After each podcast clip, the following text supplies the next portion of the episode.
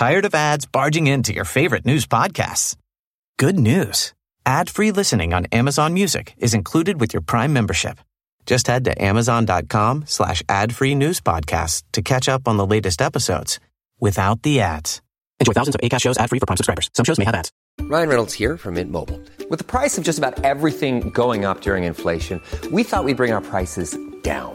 So to help us, we brought in a reverse auctioneer, which is apparently a thing. Mint Mobile unlimited premium wireless. Have to get 30, 30, bit to get 30, bit to get 20, 20, 20, bit to get 20, 20, bit to get 15, 15, 15, 15 just 15 bucks a month. So, Give it a try at mintmobile.com slash switch. $45 upfront for three months plus taxes and fees. Promo rate for new customers for limited time. Unlimited more than 40 gigabytes per month. Slows. Full terms at mintmobile.com.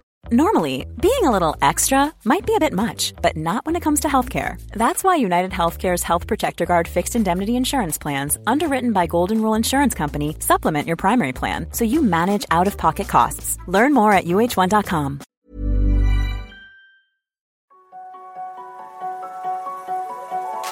Bienvenue sur Limitless Project, le podcast qui explore les mystères de nos super pouvoirs et cherche comment les libérer. En discutant avec des scientifiques, médecins, sportifs ou entrepreneurs, je veux comprendre quels sont les secrets de la performance humaine et découvrir les meilleurs hacks pour optimiser ma vie, mes capacités et ma longévité. Si toi aussi tu veux exploser ton potentiel et améliorer ta santé, abonne-toi au podcast et rejoins ma newsletter pour recevoir chaque mois mes plus incroyables découvertes. Alors je suis aujourd'hui à deux pas de chez moi, à Palavas-les-Flots, euh, chez mon, mon ostéo Mathieu le Turc, avec qui on va essayer de, de percer les mystères euh, de la mécanique humaine et, et, du corps humain. Salut Mathieu. Salut. Euh, avant de commencer, est-ce que tu pourrais te présenter et nous raconter un peu qui tu es et ce que tu fais? Alors moi je suis Mathieu Le Turc, je suis euh, ostéopathe depuis maintenant dix ans. Euh, je travaille donc sur Palavas. j'habite, bah, j'habitais pas très loin d'ici. Euh, maintenant j'habite à, à, la Grande Motte. J'exerce dans l'ancienne maison de ma grand-mère. Donc je suis issu de de cette de cette rue. Euh, voilà et quand j'ai eu mon diplôme, j'ai eu envie de de revenir euh, proche de, de mes racines et surtout proche de la mer. Euh, j'ai en parallèle de mon activité de, de, libéral un organisme de formation où on forme des, des, ostéos. Donc on est basé sur Montpellier et on fait ça avec avec deux associés. Et mon activité libérale, j'ai la chance de la partager aussi avec avec ma femme qui est aussi euh, mon associé euh, et dans la et dans la vie et, et au travail. Donc euh, voilà, on va fêter nos nos dix ans de, de cabinet cette année. Les conversations sous, sous sur l'oreiller euh, doivent être euh, assez tournées euh, ouais, non, sur la pratique. On, on évite, on évite de trop ramener ça à la maison parce que sinon on tourne un peu en rond, euh, ostéo toute la journée, ostéo à la maison. Mais ouais, c'est sûr que ça permet quand même d'échanger parce qu'on est on est que deux à bosser ici et que deux ostéos. Donc voilà, des fois on se sent un peu un peu seul. donc heureusement maintenant il y a WhatsApp et Messenger qui permettent d'échanger avec avec euh, kiné, médecin, euh, avec qui on bosse autour euh, pour aller plus vite. Super. Et euh, l'ostéo, c'est une c'est une pratique récente, mais qui devient quand même de plus en plus populaire, donc qui commence à être un petit peu à la mode. Et pour autant, j'ai l'impression qu'on on sait pas vraiment ce que c'est. Est-ce que tu peux nous expliquer, nous raconter en quoi ça consiste et comment ça se différencie de la kiné, par exemple? Alors c'est c'est toujours la, le gros sujet, la différence entre ostéo et kiné. Euh, c'est pas, il faut pas le voir comme une différence, c'est vraiment une complémentarité. On n'a pas du tout les mêmes champs d'action. Déjà, la kiné, c'est une profession de santé.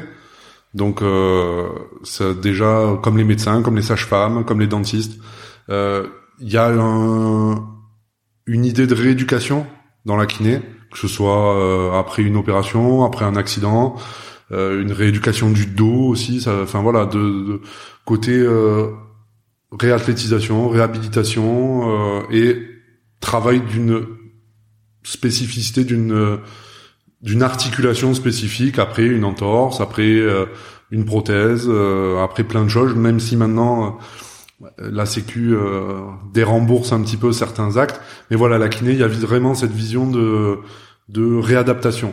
nous en ostéo, on est vraiment plus sur de la globalité euh, en post-opératoire, euh, en direct, on n'a rien à faire dans le parcours de de rééducation juste en sortie de, de clinique ou d'opération. on va essayer d'être là pour prévenir des problèmes, pour aider le patient à en régler d'autres. Mais voilà, on est vraiment dans cette vision de globalité, de dire, bah, tu as mal à la cheville, je ne vais pas m'occuper que de ta cheville. Je vais regarder s'il n'y a pas un souci au niveau du genou, du bassin, ta colonne vertébrale, parce que c'est de là où sortent les, les terminaisons nerveuses. Voilà, d'avoir vraiment cette vision euh, pour tout type de mots, mais toujours dans le dans l'idée de globalité. On est vraiment euh, bah, comme des généralistes, quoi. Hein. On voit vraiment de la tête aux pieds, et notre euh, base, c'est vraiment la mobilité. On est vraiment là pour redonner de la mobilité, redonner de l'équilibre. On n'est pas là pour faire craquer les gens euh, de la tête aux pieds et se dire dans notre tête on va les remettre euh, le plus droit possible. Non, c'est voilà, c'est ça existe pas. On a, on a vraiment cette notion de mécanique et de dire ben la vie de tous les jours fait que tu t'adaptes, tu, ton ordi il est mal placé ou ton boulot il est récurrent avec un bras ou une jambe. Ben ton corps il va s'adapter à ça parce que il va se dire ben, tous les jours tu me donnes cette information là, moi je vais me mettre dans cette position là et plus aller dans l'autre. Donc voilà, on est là juste pour rééquilibrer ces, ces mots, et puis ça peut être euh, du musculo-squelettique, ça peut être euh, du digestif, ça peut être euh, des maux de tête. Enfin, le champ de, de travail, il est, il est énorme, quoi. Ça peut être du sommeil. Voilà, juste parce que des petits déséquilibres comme ça peuvent t'apporter bah, différents mots. Hmm. Pas que j'ai mal au dos. Et donc, justement, je pense que c'est c'est un peu de là que vient l'image un peu mystique, magique de l'ostéopathie, c'est que quand tu vas voir un kiné, un médecin, en général, il y a une, il y a une blessure et euh, il y a un protocole de rééducation qui petit à petit te permet d'aller mieux. Donc tu vois l'impact sur euh, sur ta santé, sur ton évolution, tu peux mesurer, c'est facilement mesurable. Euh, à l'inverse, l'ostéopathie euh, se pratique peut-être plutôt en, en, prévention et euh, t'as l'intuition que ça te fait du bien, mais rien de vraiment tangible qui, qui te le montre euh, sur le moment, d'une part. On n'a pas d'études en fait. Hein. Ouais, mais en fait, comment comment comment est-ce que une action à un moment donné peut avoir une action durable et un effet durable et positif sur ta santé sur le long terme? Comment est-ce que le fait d'aller voir une fois aujourd'hui va pouvoir rééquilibrer ou réorganiser mon corps et me permettre euh, me permettre d'aller mieux dans ma vie quotidienne?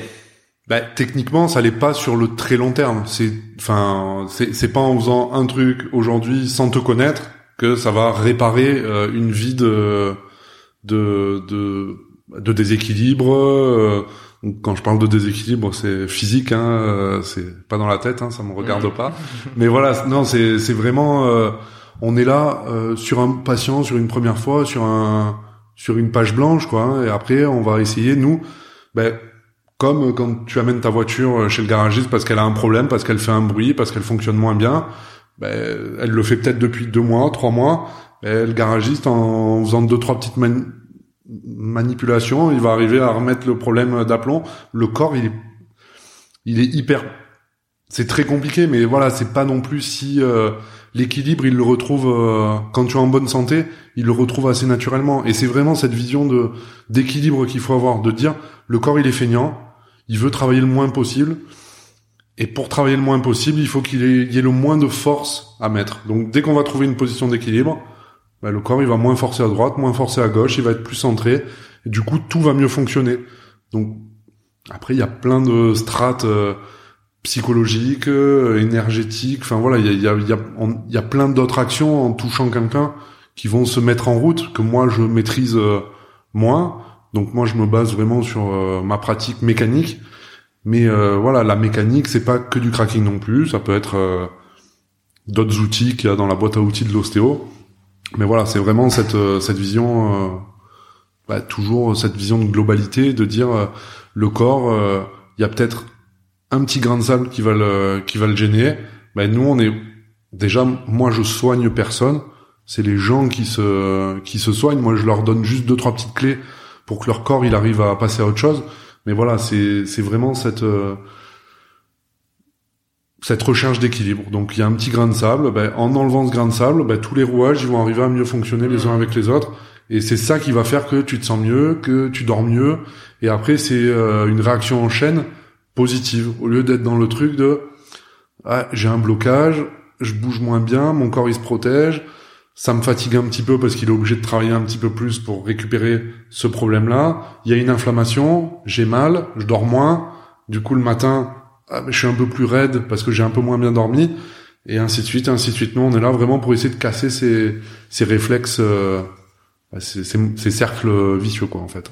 Si chez Mathis, par exemple, je viens de voir et j'ai une épaule qui est un peu plus basse que l'autre ou le bassin qui est un peu vrillé, toi, qu'est-ce que tu vas faire? Tu vas, entre guillemets, forcer pour essayer de le remettre d'équerre. Et après, quand je vais sortir, mon corps aura plus besoin de compenser parce qu'il sera droit. Et donc, euh, le déséquilibre qui existait ne risque, enfin, risque de ne pas se recréer parce que le corps est bien et donc il est bien équilibré, bien organisé et il fonctionne euh, parfaitement. On va vraiment, comme je te disais tout à l'heure, surtout parler de mobilité et de mmh. dire, moi, si t'arrives et que t'as une épaule plus basse que l'autre, si ton corps il fonctionne bien, qu'il bouge bien, et pareil pour ton bassin, il y a aucune raison que quelqu'un qui a une scoliose, qui s'est adapté comme ça, qui aura un déséquilibre au niveau des épaules, un déséquilibre au niveau du bassin, un déséquilibre au niveau de la colonne vertébrale, s'il a pas mal, si j'essaye de le remettre droit, je vais lui faire plus de mal que de bien. Donc non, non, il faut toujours nous, euh, l'examen visuel, il nous sert à quelque chose, mais l'examen qui nous sert le plus, c'est l'examen palpatoire, c'est de dire on va tester les articulations. Moi, si tes épaules elles fonctionnent bien, que ta colonne vertébrale elle fonctionne bien, qu'il n'y a pas de gros points qui va me gêner de blocage, il y a aucune raison que euh, j'essaye de te remettre les épaules droites si tu fonctionnes bien comme ça. On n'est pas fait pour être euh, parfaitement symétrique. Personne n'est symétrique. On a tous une différence. Euh, si tu prends un miroir là, que tu le mets au niveau de ton mm. nez, tu, enfin ou un carton, tu regardes dans le miroir, tu auras un œil plus fermé que l'autre, la face qui sera plus développée d'un côté, le menton un peu de travers. Voilà, et c'est c'est euh, tout le monde. Et comme la différence de longueur, on parle souvent de différence de longueur de jambe, on a tous une différence, 95% de la population a une différence de longueur de jambe. Et quand, parce que tu parles beaucoup de mobilité, quand on manque de mobilité, on dit souvent qu'il faut faire beaucoup d'étirements, etc., pour réussir à, à progresser. Comment est-ce que toi, en une seule séance de 40 minutes, tu arrives à, avoir une action réelle et concrète là-dessus? Parce qu'il y a différentes mobilités. Il y a l'élasticité musculaire, il y a la souplesse entre guillemets ligamentaire. Donc c'est souvent ce qu'on appelle la laxité. Euh, on peut être euh, très laxe et raide musculaire. Et il y a aussi la mobilité articulaire. Moi, ce sur quoi je travaille, c'est surtout la mobilité articulaire. C'est pas, je, te rends pas souple en euh, une séance de 40 minutes. Ça, c'est ton tes devoirs à la maison. C'est le boulot que tu as à faire euh, à côté, quoi. Moi, je suis vraiment là pour. Euh, il y a une articulation qui se bloque ou plusieurs. Je suis là pour leur redonner de la mobilité aux articulations. Mmh. Et c'est pour ça que d'ailleurs, souvent après la séance, c'est pas en claquant des doigts que tu as récupéré toute ta mobilité. Il faut souvent quelques jours derrière. Ben, moi je dis souvent que la mise à jour elle se fasse, mais voilà, il faut que le corps il s'habitue aux nouvelles données. Et c'est sûr que si derrière tu vas rentrer chez toi, te mettre sur ton bureau, l'ordinateur sur ta droite, les jambes croisées, assis dans une mauvaise chaise, euh, ben, derrière les infos qu'on aura données pendant la séance, elles seront un petit peu parasitées par euh, par ces nouvelles infos que toi tu vas donner en, en rentrant chez toi. Donc c'est pour ça notre boulot, c'est aussi d'essayer de conseiller un petit peu et de trouver qu'est-ce qui qu'est-ce qui va pas dans dans la vie de tous les jours quoi. On peut pas tout régler.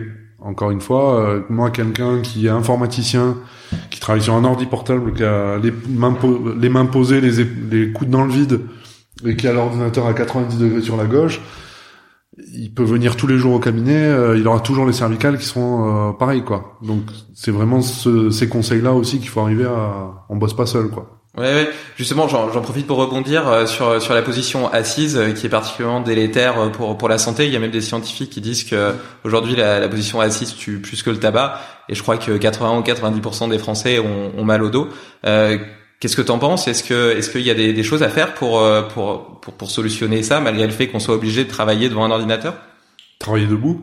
Il y a de plus en plus de sociétés qui se mettent à, inventer des bureaux euh, bah, où tu peux régler en hauteur, qui peuvent à différents moments de la journée ou bosser assis ou bosser debout, euh, limiter au maximum la chaise et privilégier plutôt le tabouret ou euh, ou le, le, ballon parce que ça va permettre au dos d'être renforcé en permanence alors que sur la chaise, on a tendance à s'avachir.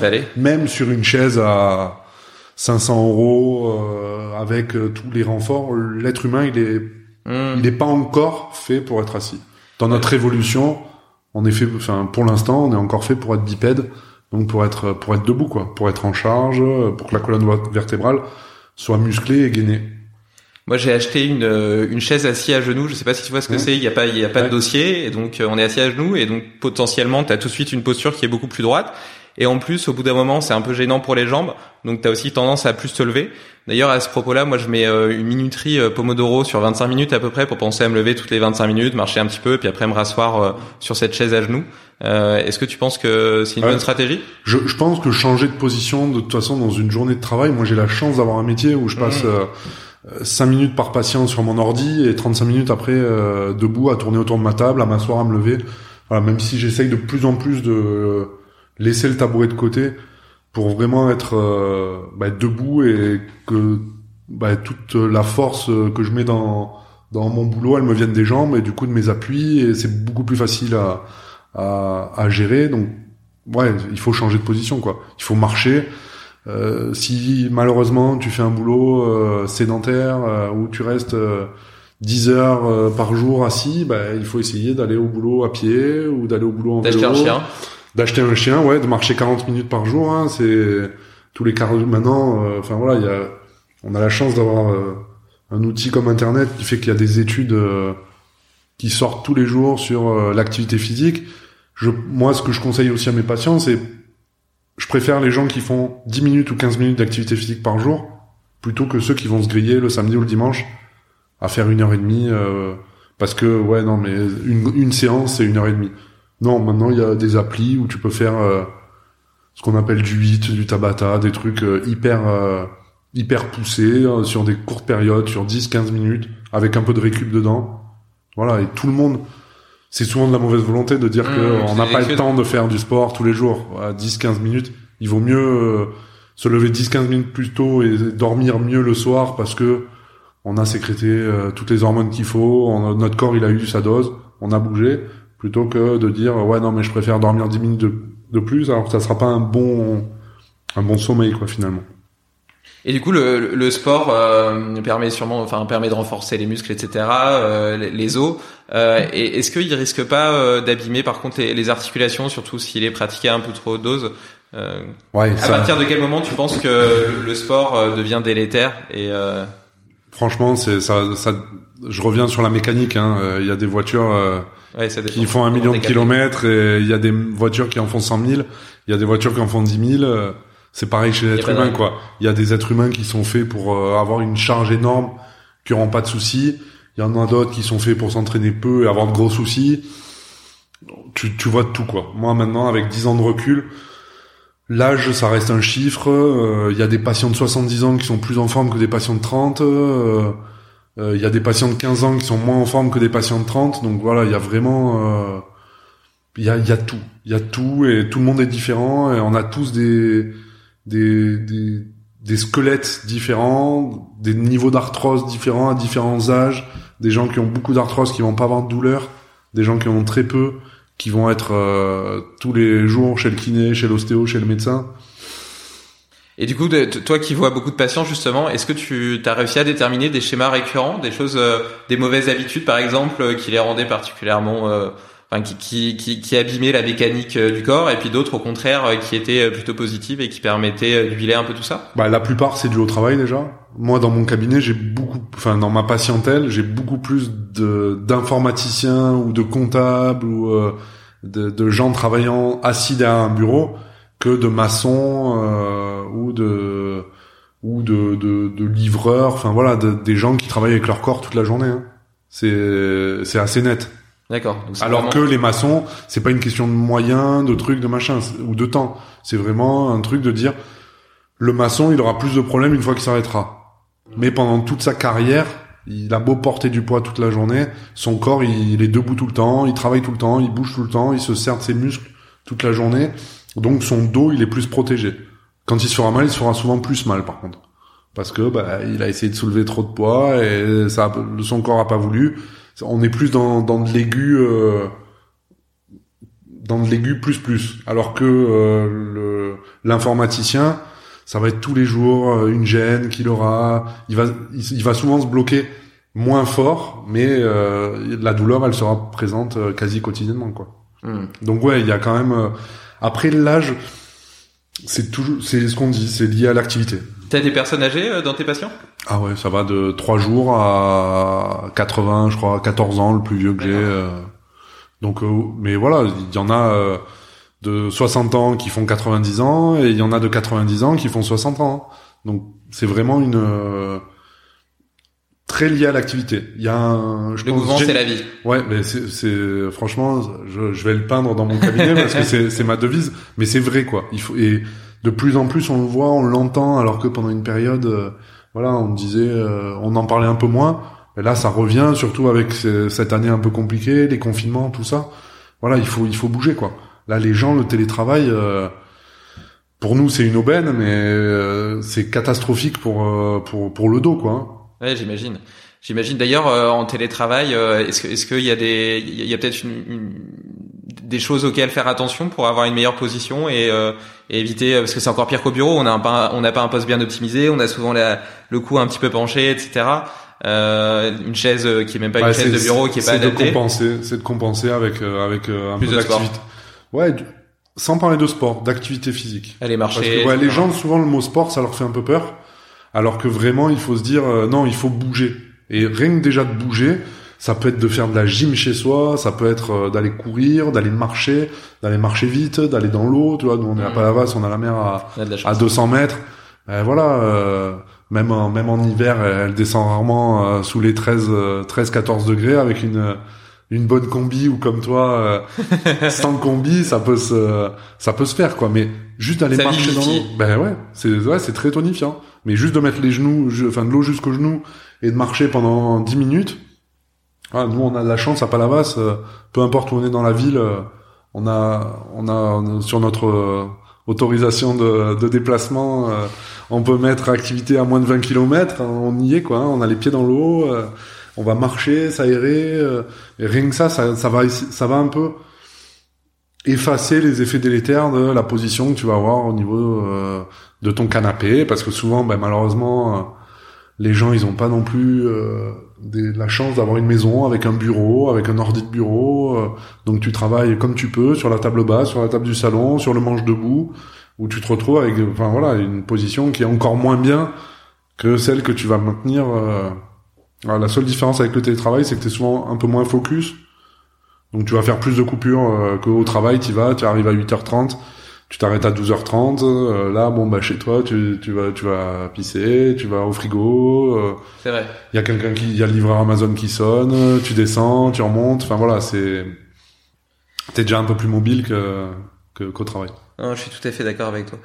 Euh, et euh, tu disais dans tes patients que tu avais des, des, personnes très âgées et aussi des personnes très jeunes. Tu disais trois jours. Et euh, comme tu le sais, je vais bientôt, je vais bientôt être papa. Euh, et tu me conseillais d'emmener ma, ma, petite te voir dans la première semaine ou dans les deux premières semaines, donc hyper tôt. pourquoi d'abord? Et puis comment est-ce que tu peux, enfin, comment est-ce que tu manipules un bébé? Qu'est-ce que tu fais? Pourquoi est-ce qu'il y a déjà des déséquilibres d'ailleurs alors qu'il a même pas encore commencé à vivre et à marcher? Ben parce que il a passé neuf mois dans ou un petit peu moins dans une petite boîte donc ça après voilà, on rentre dans des détails, mais euh, un utérus ça fait euh, une trentaine de centimètres, un bébé euh, en moyenne ça fait 50 centimètres. Donc il y a déjà un, un souci de, de place, hein, de faire rentrer quelque chose de 50 centimètres dans quelque chose de 30. Donc voilà, il y a pas, il y a une position préférentielle dans le ventre de la maman. Il y a eu ou pas des soucis de grossesse. Voilà, nous on est juste là pour, on est vraiment dans le cadre souvent de la prévention de dire ben, cette position préférentielle qu'il y a eu dans le ventre de maman, on va essayer de la limiter au maximum, de faire en sorte que pendant les 6, 8 premiers mois de sa vie, il va passer euh, 80 ou 90% de son temps allongé sur le dos, euh, s'il y a une position un petit peu tordue, surtout au niveau de la tête du bébé, parce que c'est souvent le, truc qui fait peur, euh, qui fait peur mon, mon bébé à la tête plate. Ben, c'est sûr que s'il est un peu tordu, qu'il tourne la tête toujours plus d'un côté que de l'autre, cette tête elle va s'aplatir par euh, par la force euh, par la pesanteur quoi, donc euh, à force d'appuyer sur quelque chose de, de, dur. Donc voilà, on est vraiment là pour faire du rééquilibrage, pour essayer de limiter au maximum les problèmes quoi. Après un bébé qui pleure, un bébé qui crie, un bébé qui dort pas, c'est un bébé qui est en pleine forme. Donc euh, ça, euh, il faudra que tu t'y habitues euh, un petit peu, mais tu voilà, il faudra pas m'appeler pour. je comprends pas. Elle, elle, a passé la nuit à pleurer. Non non, elle te, elle te raconte juste juste sa journée quoi. Donc voilà, mais il y a plein de il y a plein de petits mots. Là, on est vraiment sur de la sensation. Hein. Nous, encore, encore une fois, on est que sur du testing parce qu'on n'a pas, on a que le, le récit des parents. Parce que bah, bébé, il. Mais tu peux pas lui demander de se pencher en avant pour voilà, voir comment il se penche. bébé, il nous dit rien, donc on est que sur du testing de mobilité, de dire, euh, ben voilà, là est-ce que ça y va, là est-ce que ça y va, euh, ça va, ça va, ça va pas, ça va pas. Voilà, on essaie de. Mais là, les techniques, elles sont hyper douces, très directes.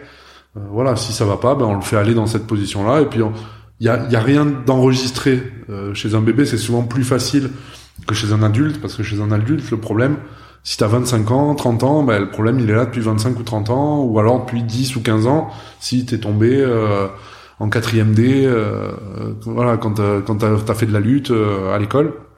Voilà, on est vraiment là pour pour limiter au maximum les problèmes plus tard. Après, on limite, on peut pas tout empêcher, on peut pas traiter les pathologies, voilà, mais il y a plein de petits mots du quotidien qu'on va arriver à, à à enlever, surtout encore une fois, équilibrer le, le bébé pour qu'il grandisse euh, de la meilleure façon possible. Quoi. Après, c'est pas parce qu'il a vu l'ostéo qu'il aura pas une différence de longueur de jambe, qu'il aura pas une scoliose, mais par contre, euh, dans l'avancée de l'âge, 6, 7, 8, 12 ans, on va quand même maintenant faire partie des rares qui déshabillons nos patients, parce que moi je travaille patient en sous-vêtements, euh, qu'il ait 5 ans ou qu'il ait 94 ans, pour voir son dos, et dans la vision préventif des scolioses, tout ça, on va, on va être, vraiment avoir un rôle à jouer dans le fait de dire, ben, allez chez votre médecin consulter, puisqu'il y a un truc qui me plaît pas au niveau de son dos, euh, et du coup, on va essayer de prendre en charge plutôt euh, le, le, patient, et du coup, ben, que le problème, il ait moins le temps de, de s'installer. Et donc, dans l'idée, après, euh, c'est de venir te voir une fois par an S'il n'y a pas de problème, ouais. Ouais. Que ce soit enfant ou adulte, on est sur la même posologie. Ouais, après ça va dépendre de l'activité physique, euh, du sport, euh, du travail que tu fais, mais franchement, si, si l'enfant se plaint pas du dos ou euh, d'autres choses d'ailleurs, hein, bon, si c'est les genoux, les chevilles à la croissance, c'est des c'est des mots, on va dire assez assez normaux. S'il y a pas de plainte une fois par an, toujours pareil, comme dans le mécanicien et ça et la voiture, on va faire une révision, on va préférer éviter qu'il y ait un problème plus tard plutôt que se dire ah ben ça y est maintenant il y a un problème et on va devoir se voir deux trois fois pour essayer de régler ce problème. Donc voilà, toujours dans cette vision de prévention, se dire une fois par an, ce qu'on disait tout à l'heure, les mutuelles elles nous aident maintenant euh, énormément à prendre en charge souvent une, deux, trois séances euh, dans l'année. S'il n'y a pas de besoin, ça sert à rien de venir trois fois chez l'ostéo quoi. Mmh. Une fois déjà euh, et après selon l'activité sportive, selon les traumas parce que ça on peut pas prévenir un accident de voiture, un trottoir raté, euh, une chute dans l'escalier ou un trauma au sport. Euh, voilà, là on se verra un petit peu plus. Et, euh, là, de ce que j'entends, tout, tout, est quand même très très lié à, à la mécanique du corps. et tout à l'heure, au début du podcast, tu m'as parlé de, de, digestion. Mmh. comment est-ce que comment est-ce que la mécanique du corps peut, peut jouer sur les organes, sur la façon dont tu digères, sur des organes mous comme l'estomac ben, la, la colonne vertébrale, en fait, c'est un, c'est un tableau électrique. Mmh. Donc entre chaque vertèbre, il y a un fil euh, qui sort à droite et à gauche. Et ce fil-là, il va innerver tel ou tel organe, mais aussi tel ou tel muscle. Donc euh, c'est, c'est vraiment pour ça que tout est lié. Euh, on, on, a plein de casquettes, hein. en plus d'être mécanicien et informaticien, on est aussi électricien. Donc euh, notre, notre, notre base de boulot, quand on joue sur de la mécanique, quand on redonne de la mobilité à, à une articulation, notre première intention, elle est au niveau d'envoyer une information neurologique. Donc de dire au cerveau, maintenant la nouvelle position de la vertèbre, c'est cette position-là, c'est plus celle-là. Et donc d'envoyer un message euh, au niveau du corps et au niveau des nerfs, de dire ben hop, si on arrive à le libérer, donc à libérer l'inflammation qu'il va y avoir autour, ben, du coup ça va libérer un petit peu son passage et on va redonner de bonnes informations, mais que ce soit à des ischio-jambiers ou à un côlon. Voilà, c'est vraiment, euh, on travaille à chaque fois sur des étages et chaque étage euh, articulaire envoie sur euh, bah, un fil et donc un disjoncteur, du coup une prise différente. C'est ça qu'on appelle l'ostéopathie euh, viscérale? L'ostéopathie viscérale, c'est plus, enfin, je suis un peu extrémiste moi dans mes façons de penser. L'ostéopathe, il est pas, il, est généraliste. Ok. Les gens qui se disent Euh, moi, sur ma plaque, il y a écrit ostéopathe Déo, euh, mon numéro de téléphone, euh, sur rendez-vous exclusivement, et point barre, quoi. Les gens qui se disent ostéopathe pour sportif, pour bébé, pour... pour c'est qu'ils ont... Enfin, voilà, ils ont pas compris... tu, que c'était un ensemble. Voilà, tu peux faire des formations. Moi, je j'ai un organisme de formation, donc je reçois que... Mais ce qu'on essaye de leur transmettre, c'est un outil en plus. C'est pas de dire tu vas plus faire que ça c'est c'est trop limitant. Moi, mon, mon régal, c'est d'avoir un bébé, d'avoir un petit vieux, d'avoir un sportif. Avoir que des sportifs, à la fin, c'est c'est lassant. Alors qu'on a la chance de, de voilà d'avoir. Euh, on n'est pas une spécialité. On est on est vraiment un, métier euh, de globalité généraliste et dans nos techniques et dans nos traitements et dans nos patients quoi. C'est et le viscéral, c'est fait partie au même titre que le crânien, au même titre que euh, le musculo-squelettique, au même titre que le traitement du sportif ou de la femme enceinte ou du nourrisson, c'est un, outil qu'on a dans nos dans nos cabinets. Mais euh, c'est voilà quelqu'un qui te dit t'as un torticolis, euh, je vais te traiter juste en faisant du viscéral. C'est possible, hein, mais voilà, moi la logique elle me vient pas, c'est pas ma façon à moi de travailler quoi. Et le crânien c'est quoi? C'est travailler sur la mobilité, au, même titre qu'on va travailler sur la mobilité de tes viscères, c'est de travailler sur la, la mobilité de mes neurones. la mobilité de ton crâne, parce que tout le monde n'a pas autant de neurones euh, que toi, hein, donc euh, non non c'est ouais, y a le crâne c'est c'est 22 os. D'accord. Donc euh, tous ces os ils s'articulent. Hein. D'ailleurs, bah, tu verras chez ta chez ta petite apparaître une une fond, ce qu'on appelle les fontanelles. Donc c'est un endroit où en fait l'ossification elle est pas terminée, donc il y a un trou en fait dans le crâne qui est juste fermé par de la membrane, mais l'os n'est pas encore fait. Et donc voilà, toutes ces sutures là, elles se, elles se mobilisent entre elles. Donc euh, sur les maux de tête, sur le serment de dents, sur. Euh, donc les, les, les, os du crâne sont en mouvement, ou peuvent être en mouvement. Ouais. D'accord. Moi, je les imaginais hyper hyper fixés, euh, que c'était une, comme une cage, comme une carrosserie. non, c'est c'est c'est c'est très solide, hein, parce que notre corps il est quand même bien fait, hein, il protège tout ce qui est vital. Donc le bassin, il est là pour protéger le petit bassin, les organes de la reproduction. La cage thoracique, elle est là pour protéger le cœur, les poumons, le foie, l'estomac. Et le crâne, il est là pour protéger le cerveau. Donc c'est une boîte assez solide, mais c'est une boîte mobile, quoi. Ok, ok, très intéressant. Et euh, est-ce qu'il y a, à ton avis, des, des, des autodiagnostics qu'on pourrait faire euh, nous dans notre quotidien pour euh, justement détecter des déséquilibres, des problèmes, avant qu'ils deviennent justement trop ancrés dans nos tissus, dans notre corps, et, euh, et pouvoir les traiter entre guillemets à temps tout le monde n'arrive pas à se à se connaître ou à s'écouter assez pour arriver à faire ça. Souvent, les gens ils vont au bout du au bout du truc avant de se dire ah bah tiens il y a un problème quoi. Mais ouais il y a des petits signes, euh, un mauvais sommeil, euh, de, la, de la fatigue un petit peu plus que d'habitude, des petites tensions qu'on n'a pas d'habitude après de l'autotest de mobilité, hein, de tourner la tête à droite, à gauche, euh, et de se dire, ouais, à droite, je vois l'arrière de mon épaule, à gauche, je vois pas du tout mon épaule. Déjà, c'est se dire, c'est bizarre, il y a un petit, il y a un petit problème. Euh, ce que tu disais tout à l'heure là avec ton pomodoro, euh, bah, les gens qui sont obligés toutes les cinq minutes de changer de position sur leur chaise ou de pas tenir sur une jambe, de bouger s'ils sont, s'ils restent debout un moment. Voilà, c'est des petits signes qui disent, bah tiens, le corps il a un peu de mal à adapter telle ou telle position, c'est qu'il doit y avoir quelque chose qui euh, qui le gêne. Mais ouais, il y a plein de, enfin, apprendre à s'écouter déjà, c'est hmm. c'est pas mal. Mais c'est un peu comme euh, l'hydratation. Hein.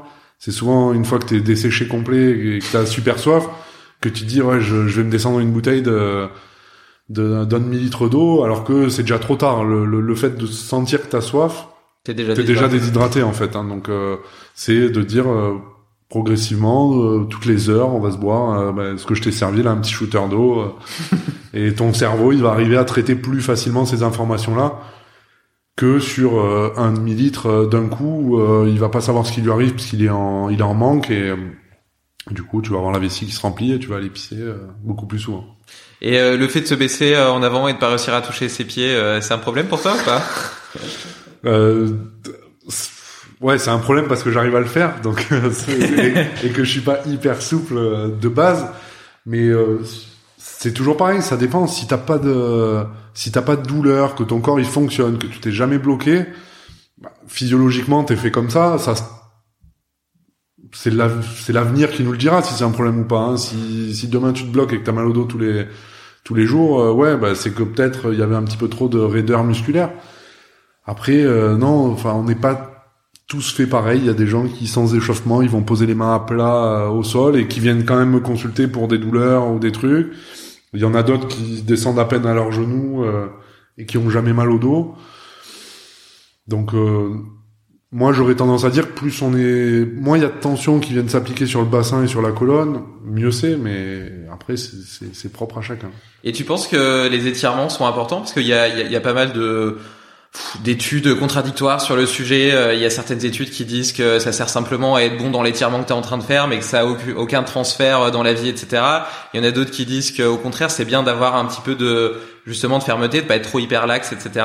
Il y en a d'autres qui disent au contraire que euh, bah, c'est important d'être souple.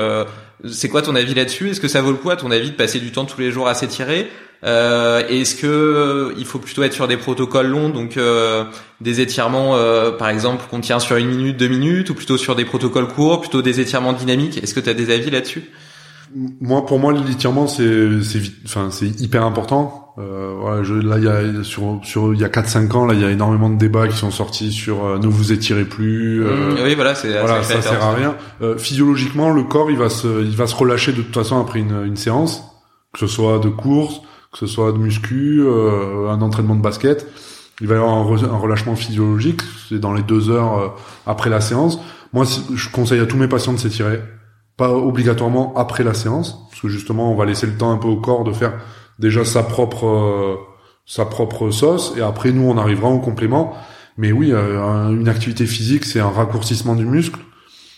Comme je te disais tout à l'heure, la laxité, c'est une chose, on est vraiment sur le ligament, et la souplesse, on est vraiment plus sur le muscle.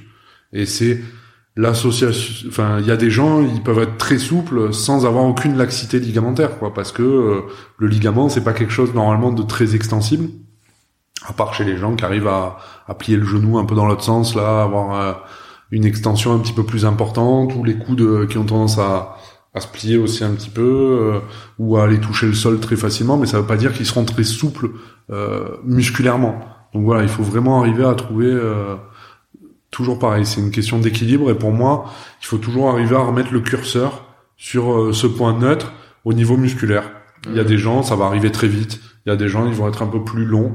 Moi, j'ai tendance à conseiller des étirements plutôt, comme tu disais, sur euh, une minute, une minute trente, donc plutôt dans la longueur, puisque euh, ce que j'avais appris, hein, après, il y a peut-être des nouveaux, des nouveautés, mais c'était quand même qu'il fallait 90 secondes d'information pour qu'au niveau neurologique, parce que c'est le cerveau en fait hein, qui, décide aussi euh, grande partie euh, de tout, donc euh, de dire c'est bon, le muscle est relâché ou le muscle est pas encore bien suffisamment relâché.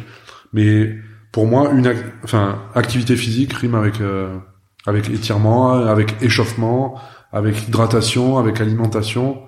Enfin, voilà, la, vie quoi. Hein, c'est c'est un petit cercle.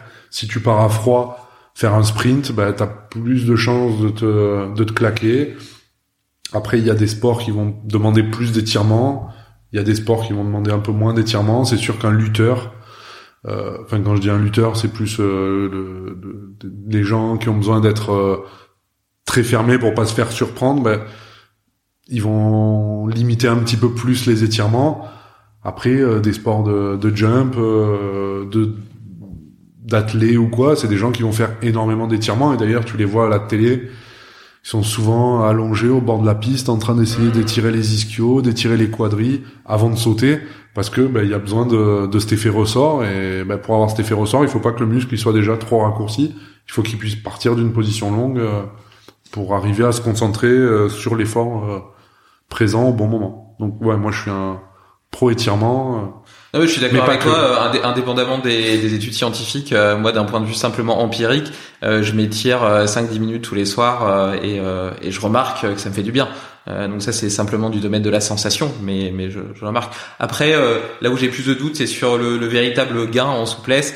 Euh, j'ai l'impression de gagner un petit peu, mais j'ai quand même l'impression qu'il y a quand même une partie qui est génétique euh, qui est assez, qui est assez, qui est assez programmée. Tu vois, j'ai une bonne mobilité par exemple des épaules, j'ai les ischios hyper raides, euh, malgré le fait que je les étire, je trouve que j'ai, je gagne peut-être un centimètre deux centimètres, mais je pense pas que je viendrai un jour hyper souple de, de ces parties-là. Donc je pense qu'il y a quand même une partie, une partie déterminée. déterminée. mais mais ça empêche pas, ça empêche pas de t'étirer et, et d'y trouver des avantages.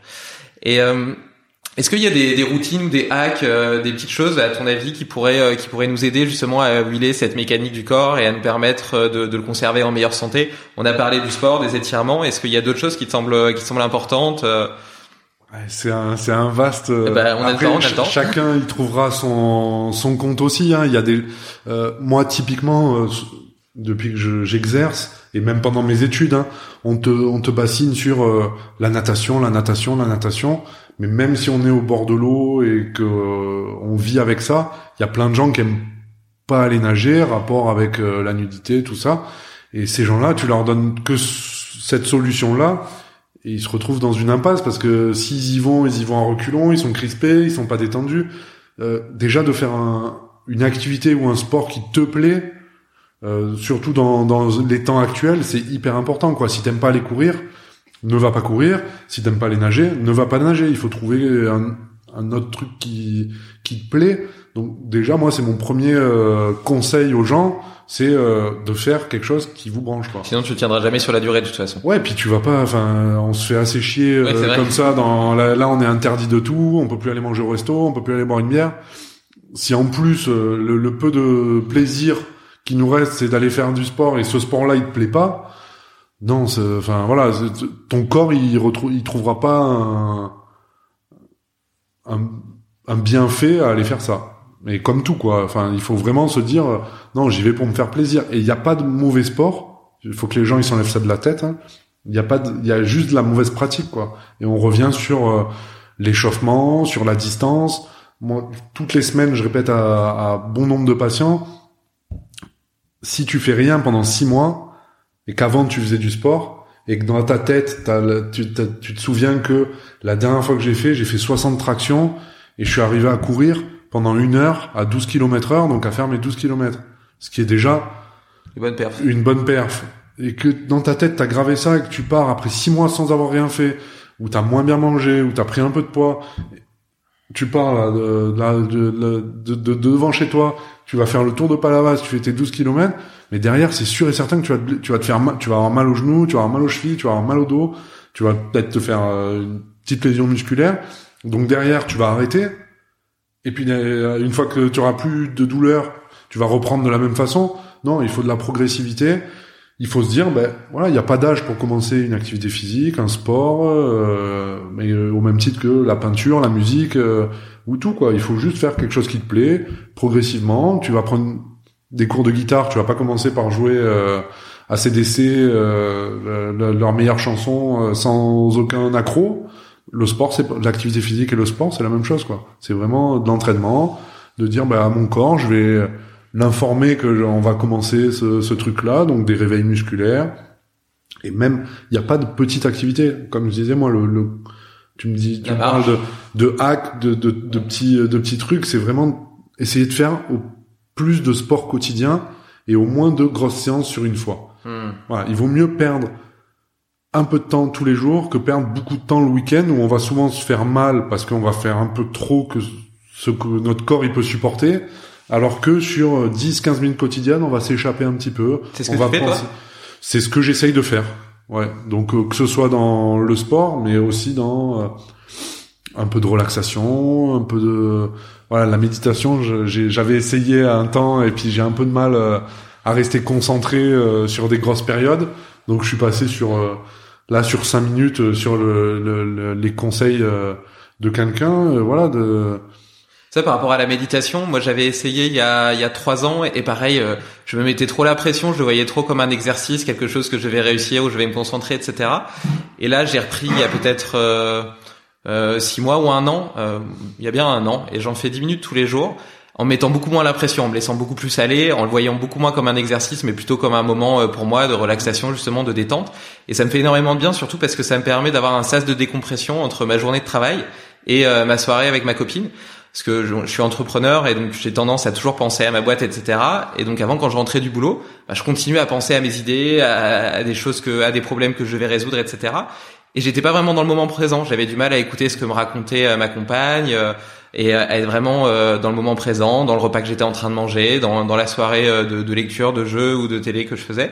Et, et, depuis que je fais de la méditation, ça me fait vraiment ce, ce sas de décompression et ça me permet de passer de ma journée de travail à ma soirée et ça me fait ça me fait effectivement beaucoup de bien. Et on revient, tu vois, sur ce qu'on disait. toi, t'as trouvé le truc qui te convient, toi? Et c'est peut-être pas le truc qui conviendra à, à, ta compagne ou euh, ou, euh, ou à ton frère? Voilà, c'est vraiment euh, chacun aura son truc. Il y en a, ils ont besoin d'une heure de méditation pour se sentir bien. Il y en a, mais c'est comme le comme le sommeil. Il y en a, ils ont besoin de 12 heures. Il y en a, ils ont besoin de 4 heures pour avoir le même la même réparation hein, donc euh, c'est et d'ailleurs là tu dis tu dis t'as trouvé le truc qui te convient et en fait c'est pas qu'un truc c'est plein de trucs qui mis bout à bout m'ont permis de trouver un équilibre et euh, je me suis aperçu qu'il y avait plein de choses euh, qui étaient nécessaires à cet équilibre. Avant, tu vois, je dormais pas, pas bien, euh, je mettais beaucoup de temps à m'endormir, je faisais beaucoup d'insomnie, etc. Depuis que je fais du sport tous les matins, c'est plus le cas. Je, je suis crevé le soir et je m'endors beaucoup mieux. Enfin, tu vois, c'est plein de petites choses mis bout à bout. Pareil par rapport à l'alimentation, à l'énergie que, que ça peut te donner. Euh, euh, à l'alcool, peut-être que je buvais trop aussi avant. Enfin bon bref, c'est des c'est des détails, mais mis bout à bout, effectivement, tu vois tout tout tout s'accorde parfaitement dans un superbe puzzle et au final t'es tous les jours euh, énergique, en bonne forme, en bonne santé, tu dors bien la nuit, enfin en tout cas la plupart du temps. Et c'est quelque chose qui est quand même assez nouveau pour moi. oui, oui, profite parce qu'il y a la petite qui arrive. Et c'est quelque chose qui est assez nouveau pour moi parce que pendant une grande partie de mon, ma jeunesse, euh, j'étais beaucoup moins, euh, bah, beaucoup moins carré. J'avais beaucoup moins de trucs, beaucoup moins de, de petits hacks, de petites routines qui pourtant m'aurait fait du bien. Et du coup, comme je te disais, j'avais un sommeil qui était un peu déplorable, une alimentation qui était pas qui était pas terrible non plus, euh, une pratique du sport qui était assez sporadique. Et, euh, et au final, euh, tout ça se ressentait dans, dans ma forme physique, mais même mentale, dans mon équilibre mental, dans ma capacité à absorber des, des, difficultés. Et, et aujourd'hui, quoi qu'il se passe dans ma boîte, j'ai l'impression d'être toujours doté d'une énergie et d'une intelligence parfaite, euh, en tout cas d'être à mon plein potentiel pour réussir à le surmontrer, à le résoudre et à trouver des solutions. Et, euh, et donc. Euh... Mais on revient vraiment, tu vois, sur moi la chance que j'ai de pratiquer ce métier, euh, où j'ai pas l'impression finalement euh, le matin d'aller d'aller bosser parce que j'aime vraiment ce que je fais. C'est, on est encore sur la, la globalité, quoi. Moi, quelqu'un qui qui mange mal, qui s'hydrate pas, qui fait aucune activité qui va pas bien dans sa vie de couple, euh, qui vient de perdre quelqu'un, je je peux pas régler ces soucis-là moi. Je je pourrais régler que la mécanique. Et malheureusement, comme tu parlais de puzzle, mais la mécanique c'est une pièce du puzzle. Si euh, il manque toutes les autres pièces, ben, la personne elle pourra pas aller mieux. Donc voilà, maintenant on essaie d'y faire un peu plus attention à ce qu'on mange, on a parlé ensemble euh, de, de, de, de, ce, de ce documentaire euh, sur euh, voilà l'alimentation, sur voilà sur les, les protéines animales, sur plein de choses où tu te poses des questions, tu fais et encore une fois, il y a, on parle beaucoup de données scientifiques. Moi, je, je, je, je, fais toujours très attention et encore plus, je pense, cette année avec tout ce qui s'est passé avec le la Covid sur... On sait jamais trop si c'est le ou là. ouais, et c'est ouais, c'est on sait jamais trop euh, ce que les, les chiffres ils veulent bien nous dire aussi quoi. Hein. Euh, moi, je suis une génération où euh, euh les médicaments, on les donnait à soi-disant, ils étaient tous très très carrés. Il y avait beaucoup de recherches qui étaient faites, et puis au fur et à mesure, tu vois que ils les retirent de la vente parce qu'au final, on se rend compte que ça tue les gens. voilà, alors que nous en ostéopathie, il y a très très peu de de recherches et c'est sur, c'est sûrement un des trucs qui nous qui nous pèse le plus parce que finalement euh, notre euh, pub entre guillemets elle est faite par nos patients et pas par euh, par de la recherche. C'est ce qui barre un petit peu je pense le l'expansion pleine de l'ostéopathie par rapport aux médecins par rapport aux kinés qui eux sont très très basés sur oui non mais si la recherche elle dit ça oui mais voilà, la recherche, elle a dit que le, le diantalvic c'était un super médicament ou que le myolastan c'était un super médicament et pourtant dix ans après, on se rend compte que ça a tué euh, ou que ça a créé telle ou telle pathologie, quoi. Donc voilà. Qu'est-ce qui rend cette, euh, enfin, qu'est-ce qui rend cette difficulté d'avoir des, des, recherches et des études scientifiques? Est-ce que c'est le fait qu'on soit dans de la prévention, un peu comme par exemple euh, le brocoli ou les myrtilles ben, On peut montrer maintenant que ça peut prévenir le cancer, etc. Mais euh, quelque part, il a fallu énormément de temps pour faire ce lien. Avant, on était beaucoup plus en fait sur le fait de faire des recherches sur ce qui pouvait guérir des maladies que sur le fait de les prévenir. Et l'ostéopathie est justement plutôt basée sur la prévention. Donc, est-ce que c'est ça qui explique le fait qu'il y ait moins d'études, moins de preuves de son efficacité? Bah, un, c'est la technologie, parce que pour nous, comme je te dis, on bosse sur la mobilité. Et pour voir une différence de mobilité euh, avant et après, ça va être la technologie qui va nous y amener. Donc euh, là, avec les, tout ce qui est capteur, euh, caméra hyper haute définition, on va arriver quand même à IRM. Donc maintenant, on arrive à filmer des IRM. on va bientôt, quand les machines auront assez évolué, qu'elles sont plus grandes, arriver à filmer des manipulations dans un, dans un IRM, donc en direct, de voir quel effet il y a sur ce qu'on cherche sur l'articulation, donc que ce soit avec le scanner, l'IRM. Mais bon, ça coûte des millions d'euros. Euh, comme je te dis, nous, on est encore euh, dans un coin du, du, du placard. Euh, voilà, il y a d'autres. encore une fois, encore plus cette année, les fonds ils seront alloués à, à d'autres recherches que à, la mobilité en ostéopathie. Donc, pour l'instant, nos seules recherches finalement, c'est de prendre 100, 200, 2000 patients et de dire bon ben voilà, vous avez tous un torticolis ou un limbago bon ben voilà, vous allez faire une séance d'ostéopathie, à vous on va vous faire euh, une technique, à vous on va pas vous faire de technique et on va voir comment ça évolue. Ah bah tiens, euh, ça évolue plus vite euh, avec la séance que sans la séance. Enfin avec la technique que sans la technique, mais pour l'instant ça, ça s'arrête à ça quoi. C'est un peu des nos mémoires de fin d'études en fait, hein, de dire. mais voilà, on va on va être obligé de se rapprocher de toute façon et c'est ce que nous on essaie de faire dans notre organisme de formation, vraiment de se rapprocher du côté médical et de laisser un peu ce côté euh, pendule. Euh, voilà, je, je, travaille avec une, une pierre de lave euh, et je t'enlève le mal euh, qui te qui te qui, qui, te qui te pourrit la vie quoi. on essaie vraiment. Ouais, on essaie. Moi, voilà, j'essaie quand j'écris un courrier à un médecin ou quoi de rester le plus clair possible, de pas rentrer dans des détails de séance parce que ils savent pas et je pense pour la plupart ils s'en foutent de ce qu'on fait dans, dans notre cabinet. L'essentiel pour eux, il est que le patient il aille mieux à la fin.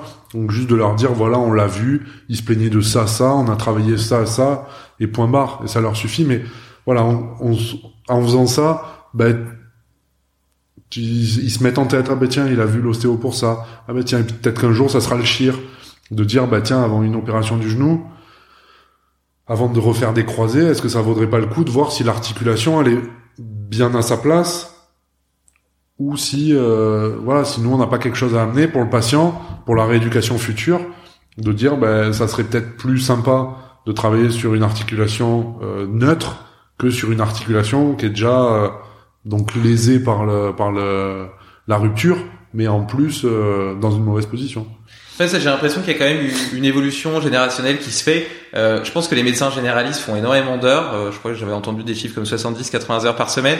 Donc souvent, ils ont probablement pas le temps de se pencher sur des études, de s'ouvrir en fait, de continuer à se former. Donc leur formation reste celle de, de la sortie de, de, de médecine. Euh, et donc euh, un médecin généraliste qui a 60 ans, ben forcément ses, ses connaissances elles datent et c'est comme ça que tu tombes sur des médecins qui, enfin, qui sont peu sensibilisés par exemple à la microbiote, etc., à l'ostéopathie.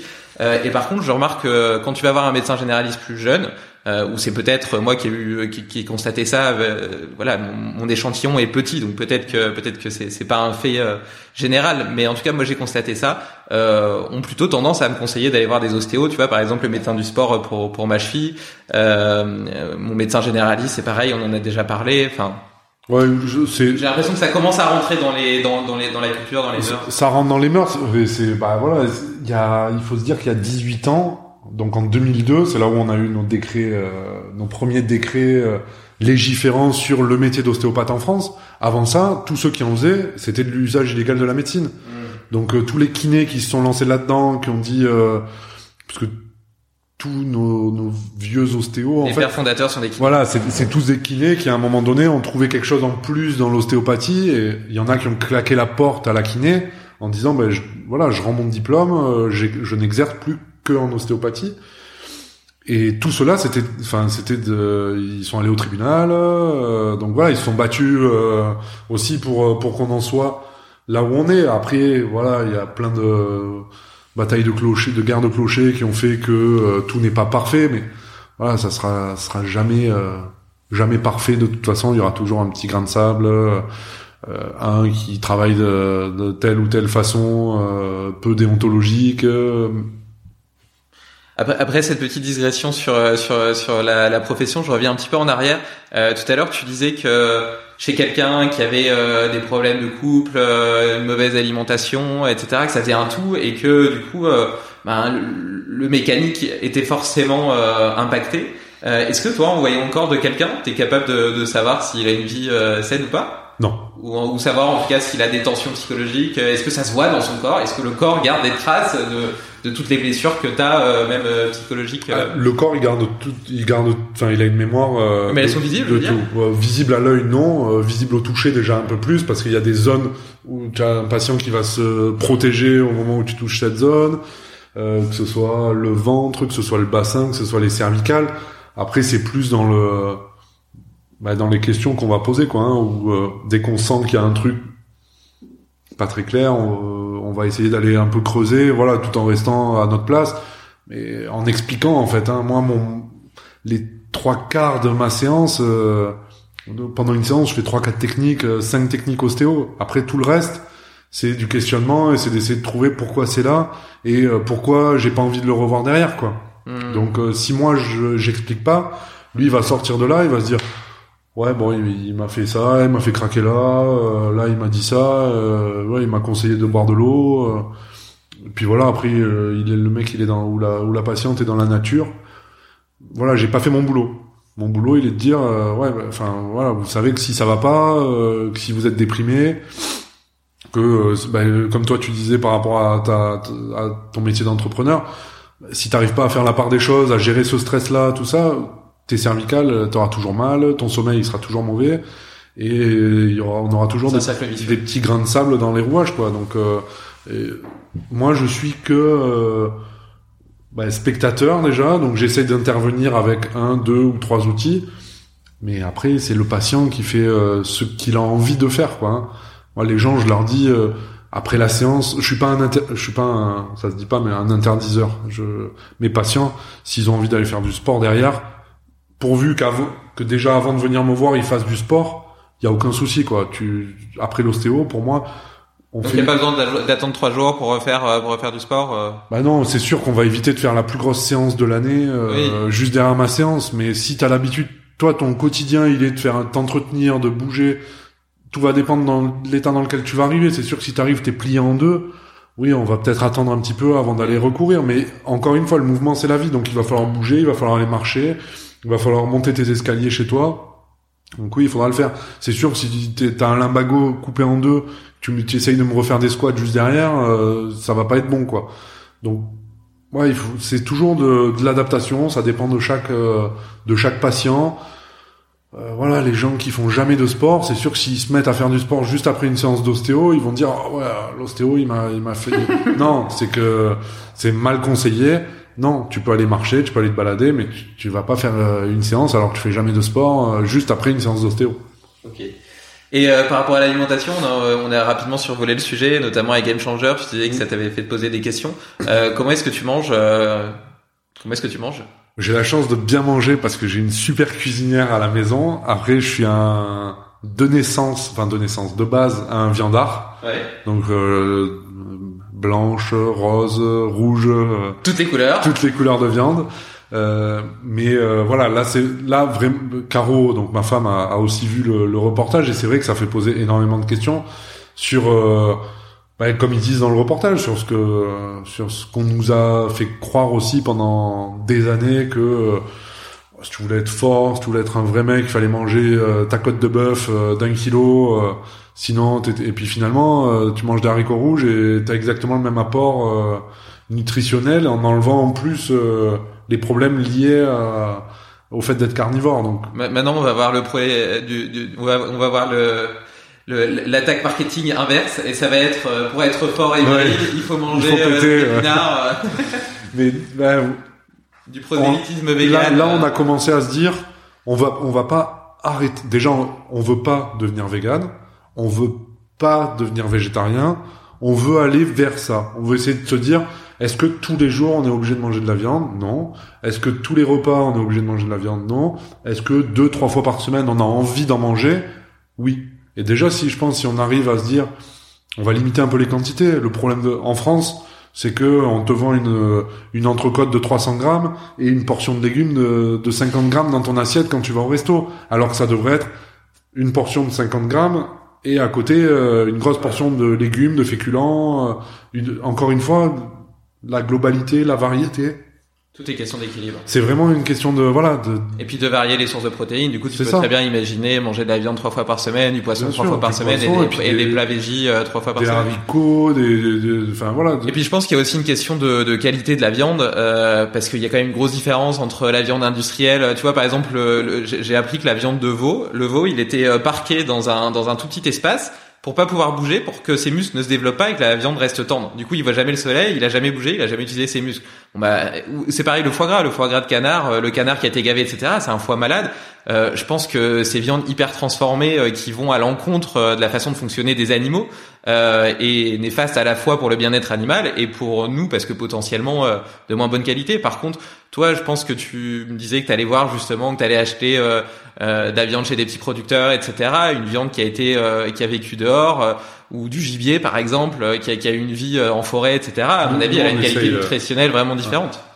Sur, sur le, la qualité nutritionnelle, j'en ai aucune idée parce que je me suis jamais penché sur le, le truc de la différence entre la viande de supermarché, la viande de boucher. sur l'alimentation qu'ils ont. Mais c'est euh, plus sur le réseau, sur euh, tout ce que ça implique, quoi, en fait. Hein. Euh, voilà. mais une vache qui mange de l'herbe, par exemple, ah, ben, elle aura forcément une viande de meilleure qualité qu'une vache qui mange des céréales, ou même pire, à l'époque quand il y avait les farines animales. Enfin, Nous, on essaye de manger au maximum sans parler de bio, mais de filière courte, de dire on est dans une super région où il y a pas mal de cultures.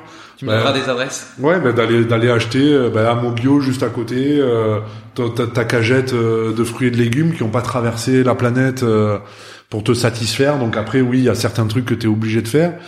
Mais j'ai un copain, mon, mon, meilleur ami qui est aussi mon associé, qui habite à côté de Lançon de Provence. on en discutait il y, a, il y a 15 jours. À côté de chez eux, ils ont des serres ils cultivent de la spiruline, ils arrivent à cultiver des fruits de la passion. Euh, donc maintenant, avec la technologie de maintenant, euh, t'as une bonne terre, t'as de la volonté, t'as de l'eau, t'arrives à, à cultiver euh, n'importe quoi. Euh, on, a des serres que tu peux régler en température.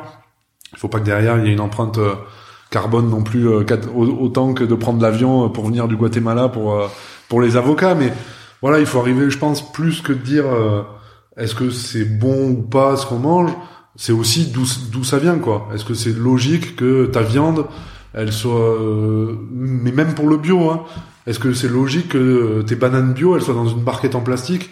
Moi je pense que c'est pas logique quoi, tu vois. là j'ai été sensibilisé parce que j'ai un ça m'intéressait déjà mais j'ai un ami qui a créé sur Palavas une une association de protection des océans où ils font des, des petites journées de ramassage, de sensibilisation, de choses comme ça du coup, tu penses encore plus et tu te dis mais c'est vraiment con quoi, tu vois, le fait de jeter un mégot par la fenêtre. Euh, enfin, le débat là, on s'échappe, euh, je m'échappe complètement, mais je pense que le, questionnement, il est euh, bah, surtout toi qui vas être papa, moi qui suis papa depuis bientôt trois ans, c'est qu'est-ce qu'on veut laisser à nos gamins quoi, quelle, quelle image? Moi, je suis d'une, bah, je suis un peu plus vieux que toi, mais j'ai j'ai 30 plus 36 ans, bientôt 37. Je suis d'une génération où les gens ils fumaient la clope, ils jetaient par la voiture, c'était bien, tu vois, tu fumais ta clope, tu la jetais, donc mais mes parents quoi, tu vois, de, de, donc juste la génération au-dessus de la tienne de voir des trucs comme ça et tu te dis euh, 30, 30 ans après euh, finalement les choses elles ont pas non, bah, pas tant évolué parce que le mec il fume et puis il regarde quand maintenant la seule différence elle est que le mec il fume il, regarde autour de lui quand on le regarde pas puis il jette sa clope quoi. Genre personne m'a vu. Non il faudrait que tout le monde prenne conscience de dire euh, ouais, c'est pas normal de bouffer des fruits dans du plastique, quoi. Ouais, non, c'est sûr. Mais le plastique, c'est un, un, un, vrai problème. Et donc, euh, je, je monte souvent à Paris pour mon boulot, et euh, je vois des gens assez régulièrement jeter la bouteille d'eau ou l'emballage de, de, leur gâteau, etc. par terre, alors qu'il y a des poubelles partout. Autant, euh, il y a des endroits où il n'y a pas beaucoup de poubelles. Bon, bah, c'est pas excusable, mais bon, déjà, ça pourrait être plus compréhensible. Là, il y a des poubelles partout, et pour autant, les gens, ils balancent ça par terre. C'est vraiment un problème. Après, je pense aussi que il y a, y a, une différence de génération et de culture et je pense qu'on est de plus en plus sensibilisé aux questions écologiques et que moi je vais transmettre euh, ces, ces valeurs-là à mes enfants et que eux les ayant nous tu vois on les a acquises. on les oui on les a acquises on les a apprivoisées tandis que nos enfants les auront dès la naissance. Et donc je pense que du coup, ça sera quelque chose qui sera beaucoup plus facilement inscrit euh, dans leur dans leur comportement. Et même, euh, tu vois, par exemple, euh, sur Internet, tu peux comparer deux produits. T'en as qui sont peut-être trois fois moins chers, qui ont été produits en Chine, et d'autres qui qui sont qui seront bon prix avec une entreprise avec une forte un fort impact RSE, tu vois, avec un fort positionnement RSE. Euh, Est-ce qu'aujourd'hui tu vas faire le choix de payer trois fois plus cher ton produit, peut-être pour certains, mais pas forcément pour tous Et donc quelque part, euh, c'est un peu le problème de la mondialisation aussi, tu vois, c'est que tu peux toujours comparer et qu'on a un biais cognitif qui est toujours choisir ben, le moins cher euh, si la qualité est la même. Et je pense que ce, cette façon de réfléchir va être de moins en moins vraie avec les générations futures qui elles auront intégré beaucoup plus jeunes euh, ces valeurs d'écologie et l'importance que ça a après, ouais, c'est aussi. Enfin, en tout cas, c'est mon espoir. Ouais, bah, moi aussi. Hein. c'est lié au pouvoir d'achat aussi, je pense. Malheureusement, euh, tout le monde peut pas aller. euh, même si c'est une question. euh, je pense que c'est comme le sport tous les jours. Tout le monde peut le faire, à condition de se dire, ben voilà, est-ce que j'ai besoin d'avoir euh, 25 t-shirts? Non, finalement, je mets toujours les 5 mêmes. Euh, est-ce que j'ai besoin d'avoir euh, 3 kilos de viande par semaine? Non, finalement, un kilo, ça peut me suffire. Et au final, acheter 3 kilos de viande en grande surface ou un kilo chez Laurent à Palavas, ça te coûtera le même prix. Et tu vas être sûr de la qualité, tu vas avoir ce raisonnement de dire, ben ouais, ma viande, elle vient de l'Aubrac plutôt de venir de Roumanie, et euh, mes légumes, ils viennent de Moggio plutôt que de venir euh, d'Espagne, euh, même si euh, il y a des très bons fruits et légumes en Espagne.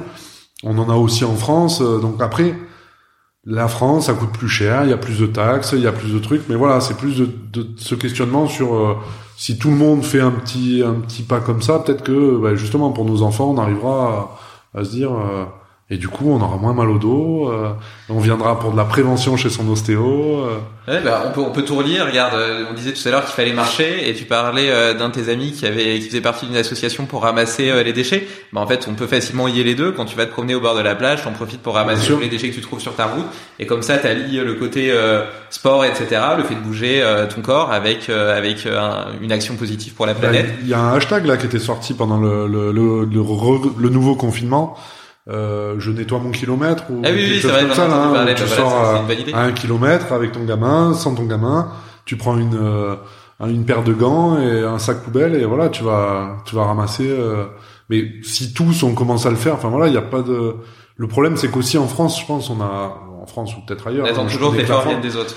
Ouais, puis on a peur de dire les choses, quoi. Quand on voit quelqu'un qui jette une clope, bah, il faut peut-être euh, la, la moindre des choses, c'est d'aller lui dire tenez, vous avez fait tomber ça. euh, mais c'est hyper compliqué à dire. On a, en plus maintenant, il y a que des fous, des gens qui se travaillent avec des couteaux. Euh, à Palavas encore, il y a, Ouais, il y a une semaine, on est en train de virer Chicago ici. Un, euh, un- un retraité qui a poignardé un jeune de 30 ans parce que son chien avait attaqué euh, avait attaqué son son, son chien. donc voilà, il faut il faut quand même euh, faire attention. si vous le faites à Palavas, faites gaffe, quoi. mais euh, déjà, vous pouvez aller sur la plage avec une association euh, pour euh, pour vous balader en groupe et ramasser. Même sans euh, association. Hein, même sans association, mais voilà. euh, c'est bien de les soutenir parce qu'ils ont voilà ils ont une Elle s'appelle comment d'ailleurs? Océane Protection France. Océane Protection. Ouais. C'est palavasien, c'est fait par un par quelqu'un de Palavas. euh, et, et voilà, c'est ils ont un petit local maintenant. Je sais pas si t'as vu euh, quand tu rentres dans Palavas, là, Non, j'ai pas fait attention. au rond-point à côté de Vaguevent. Ils ont un petit Ah, un petit local. Là, ils ont fait des petites cahutes là. Ok, mais je savais pas que c'était pour ça. voilà, ils ont un, un de leurs locaux là. Et euh, ouais, non, mais c'est parce que ils ont, c'est toujours pareil. En, en groupe, on a un peu plus de poids que que, que seul. Non, c'est vrai. Et puis c'est plus amusant. euh, Ouais, puis il y a, y a vraiment ce côté, euh, ce- ce- le, le dicton qui dit euh, seul on va plus vite et à plusieurs on va un peu plus loin, quoi. Donc Ouais, c'est vrai, euh, de dire euh, peut-être que là j'ai vu qu'il y a un de ses un de ses collègues, là, le, le Marseillais, l'anglais Marseillais là. Sais pas si tu, tu connais là, Edmund Blatt, euh, qui est parti à pied de Marseille jusqu'à Paris en ramassant au bord de la route, à- chouette. en ramassant euh, tous les masques euh, trouvés. D'accord. Non, non, j'avais pas, j'en ai pas entendu parler. voilà, mais pareil, des, masques là, ça va, ça va être un- une catastrophe pour revenir à notre sujet écologique. Ça va être une catastrophe écologique à venir, quoi. hein. Ouais, Entre la production et, et le traitement du déchet derrière. Non, c'est sûr, c'est sûr. Moi hyper intéressant en tout cas. euh, je, suis totalement en, phase avec toi. Et puis c'est vrai que le fait de, le faire à plusieurs, euh, en plus euh, du côté écologique et du fait de marcher, tu gagnes en plus le, bienfait pour ta santé mentale de faire une action, d'avoir l'impression de contribuer à quelque chose de plus grand que toi et ensemble. Et donc cette espèce d'émulation collective, d'intelligence collective qui vise à, à rendre le monde meilleur, je pense, te donne un sentiment, euh, te rend plus optimiste, plus heureux et, euh, et potentiellement euh, t'aide à vivre en meilleure santé aussi. Et justement pour essayer de de de, de raccrocher euh, à, à- la santé, euh, il y avait un dernier sujet dont que je voulais aborder avec toi, c'était le, le Terragun. Euh, je sais que toi t'as un hypervolt, euh, donc c'est pour, pour ceux qui savent pas ce que c'est, c'est une espèce de, de pistolet à percussion. Euh, est-ce, que tu peux expliquer comment ça marche, pourquoi ça, à quoi ça peut servir? C'est euh, donc ça c'est euh, usage personnel. Hein.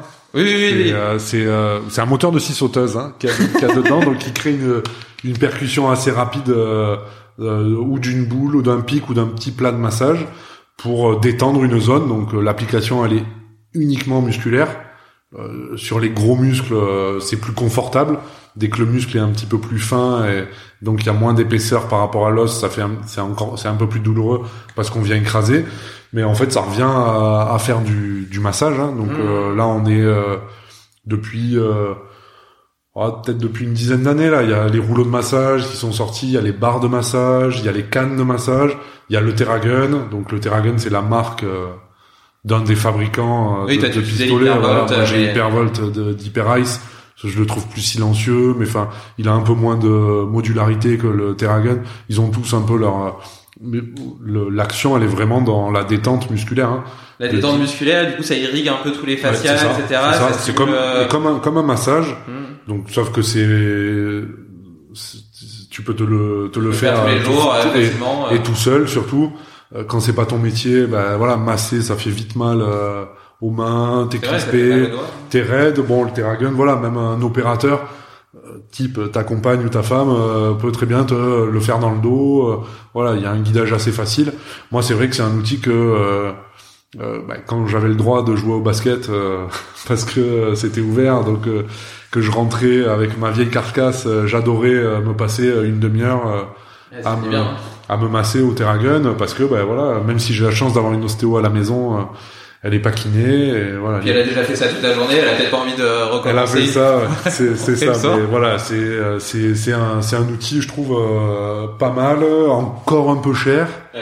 Mais euh, bon sur sur sur Wish ou quoi, ça se trouve bon, je te garantis pas la la qualité la, du truc. la, la, durée de vie, mais ouais, c'est sûr que sur Terragun ou Hyperice, t'as des trucs qui sont là pour pour des années. Hein.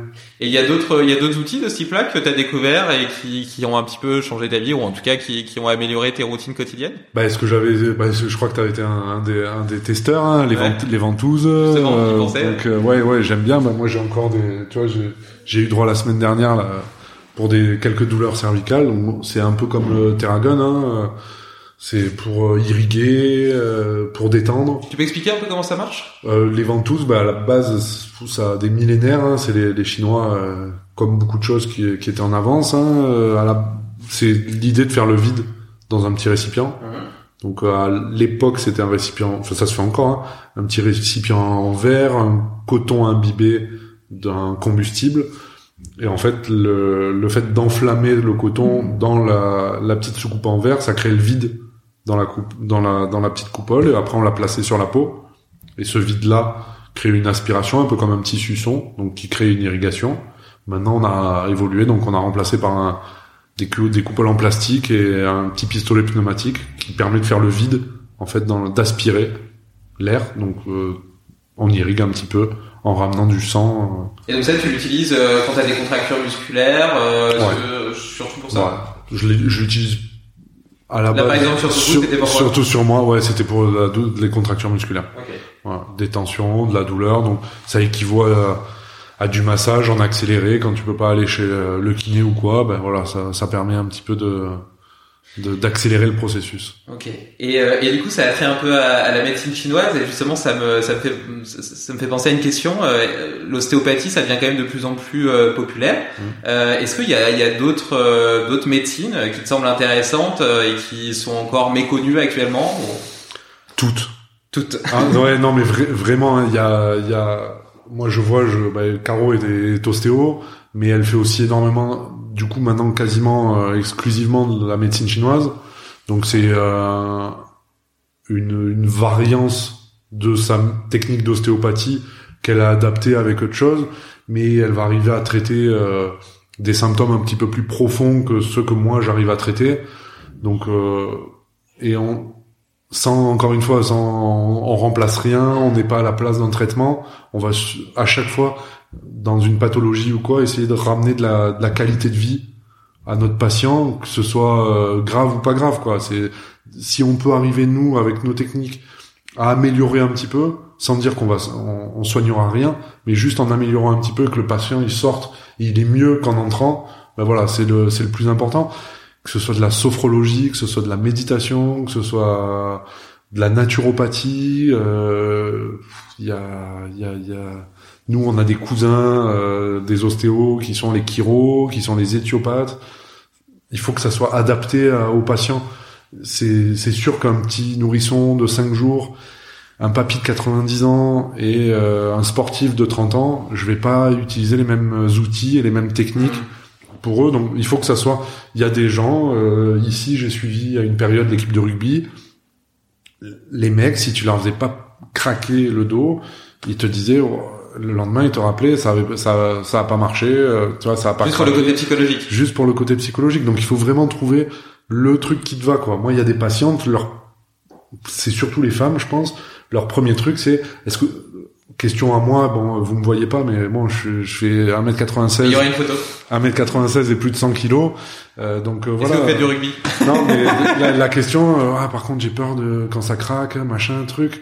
Et le bonheur, il est de les amener au, au fait justement de leur amener ce petit crack qui est rien de bien méchant en soi. C'est quoi alors ce petit crack? C'est un bruit de cavitation articulaire. Donc c'est en fait tu fais euh, euh, tu, tu fais le vide dans l'articulation et à un moment donné il y a un échange d'air entre l'intérieur et l'extérieur. Hmm. Donc c'est c'est pas dangereux, c'est de l'écartement articulaire à chaque fois. C'est comme euh, le petit claque de ton doigt. Dans 10 minutes, euh, mon doigt il a pas de problème. Dans 10 minutes, je referai la même chose et mon doigt il recraquera. C'est juste parce que j'ai rajouté de la pression dans l'articulation. Mais ça fait pas mal. Donc c'est sûr si tu fais ça, si quelqu'un vient pour un torticolis, euh, qu'à froid, tu t'es à peine serré la main et tu t'envoies déjà essayer de faire craquer des cervicales, euh, ça le premier, les préliminaires, ils ont été un peu courts, quoi. Hein. donc mm. euh, voilà, mon travail, il est beaucoup dans la détente, la préparation de la technique, pour essayer de faire euh, le moins de techniques possible, mais les techniques de, de bonne qualité et surtout vraiment ciblées sur ce que je pense être important pour euh, pour le patient. C'est pour ça que tu leur demandes de, enfin tu demandes d'expirer longuement euh, quand, quand tu vas faire craquer. C'est pour les aider à se détendre. Ouais, euh, c'est un moment de relâchement en fait l'expiration. Hein. Donc c'est comme dans un étirement. Souvent, quand euh, si tu veux gagner sur un étirement, il faut pas le faire en inspiration, il faut souvent le faire en expiration. Mais oui, après les patients maintenant, ils sont un peu habitués aussi à ça. Donc il faut arriver à les surprendre parce qu'il y a toujours une, selon la position, le, le patient est jamais relâché à 100%. Donc maintenant, euh, tu leur dis de souffler, ils savent très bien ce qui va se passer quand ils vont souffler. Donc des fois, il faut les prendre euh, sur l'inspiration, il faut les prendre sur le moment où c'est en train de changer, le faire une deuxième fois, voilà, faire croire que tu vas pas le faire. Euh, donc voilà, mais c'est un peu pareil pour tout, hein, que ce soit pour du structurel, parce que c'est ce qu'on connaît peut-être le plus. on se dit, je vais voir l'ostéo, il va me faire craquer. Mais il y a des techniques musculaires, il y a des techniques fonctionnelles il y a des techniques euh, juste euh, de, de, mécanique, de mm. pompage euh, ou de percussion. Enfin voilà, il y a vraiment plein de plein d'outils. Et la chance de notre boulot, c'est de sortir de nos cinq ans d'études et d'avoir une boîte à outils avec quelques trucs dedans. Et puis après, ton expérience, les formations que tu vas faire, les rencontres que tu vas faire vont faire que tu vas rajouter des outils et que tu vas utiliser pour tel ou tel patient. Après, même si dans un cas donné, euh, le craquement est pas euh, l'outil le plus adapté, je suppose que tu fais toujours euh, au moins une petite fois pour donner peut-être pour le côté psychologique qui peut apporter au, non, ça dépend. Non, ça dépend. Ça dépend. Je, reviens sur ça. Hein, ça dépend de l'âge, ça dépend du besoin. souvent, moi, ce que j'aime dans le dans le dans l'articulaire, donc dans le structurel, le fait de faire craquer, c'est que c'est pour le patient même quand il a mal, c'est quelque chose, une technique qui va vite. Ouais. Et puis c'est un sentiment de libération, je trouve. Après, il est, il est peut-être complètement placebo, hein. Je, Sûrement, mais, mais, de toute façon, tu le ressens. Ma séance, euh, il y a un énorme effet placebo aussi. Hein. Euh, quand un patient il se rhabille et que tu lui dis, euh, euh vous allez voir, dans, dans deux trois jours, c'est bon. vous, allez, vous êtes sur pied, on se revoit dans trois semaines pour vérifier votre état et euh, c'est conditionné psychologiquement. Bon, dans deux trois jours, ça devrait aller. Euh, tu vois, déjà si tu utilises euh, cette forme-là de phrase, le patient il va se dire oh, pourquoi il me dit que ça devrait aller? Il y a une chance que ça aille pas du coup. Euh. et donc dans dans la tête, automatiquement déjà t'as pas fait le, le même le même travail et, et le même le même schéma pour le, le, le focaliser sur le fait qu'il va aller bien et qu'il n'y a pas de raison qu'il n'aille pas bien. S'il fait euh, ce qu'il faut, si euh, il va marcher, s'il mange bien, s'il se tape pas la tête contre les murs et s'il évite de porter une caisse de 150 kilos. Et euh, si, si on veut profiter euh, de, de ton expérience pour aller mieux, euh, comment comment est-ce qu'on peut te retrouver ou te contacter ou suivre une formation euh, Parce que tu dis que tu avais un organisme de formation aussi? Ben, pour la partie ostéo au cabinet, c'est ou par téléphone ou sur Doctolib, en me cherchant Mathieu Le Turc. à Palavas. À Palavas. Voilà, ou Caroline hein, d'ailleurs, avec qui qui est aussi sur Doctolib maintenant. Et après pour la, partie formation, donc c'est réservé aux, aux ostéos ou aux étudiants en fin de cycle. C'est euh, l'organisme s'appelle IFFCO, c'est Institut français de formation continue en ostéopathie.